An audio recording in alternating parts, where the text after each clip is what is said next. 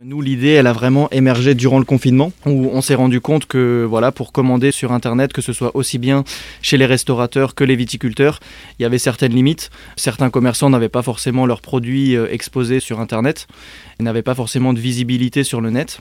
Et on a souhaité créer un site internet dédié pour que chaque commerçant ait sa page dédiée, avec la possibilité de mettre en place ses produits, de se mettre en avant, et pour les consommateurs finaux de commander directement sur le site. Il y a un système de géolocalisation qui a été prévu pour euh, voir les commerces de proximité. Et du coup, nous, l'objectif, c'est voilà, d'abord de voir que le produit marche au niveau centre-Alsace et ensuite de développer ça au niveau régional. Pour les commerçants des métiers de la bouche, on laissera la possibilité de proposer les produits soit sur place à emporter ou en livraison.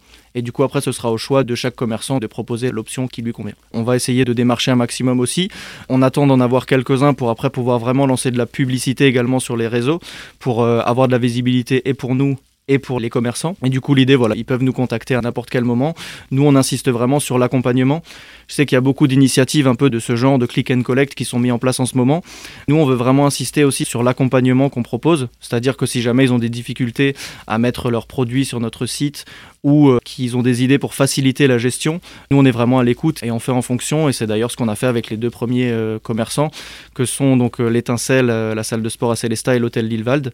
Dès qu'ils ont eu des retours pour faciliter la gestion, on a de suite fait en sorte de les faire. Une fois qu'on aura du monde au niveau centre-Alsace et Alsace, on pourra proposer justement des balades avec des commerçants partenaires, donc que ce soit viticulteurs, brasseurs ou restaurateurs du coin, et proposer voilà une, une balade dans un château avec un viticulteur, les rencontrer après, ce genre de choses. Plus d'informations, que vous soyez particulier ou restaurateur, rendez-vous sur le www.commandeeasy.fr et pour nos autres chroniques réalisées avec des artisans, commerçants et artisans locaux, direction notre site azur-fm.com dans la rubrique Actu Économie.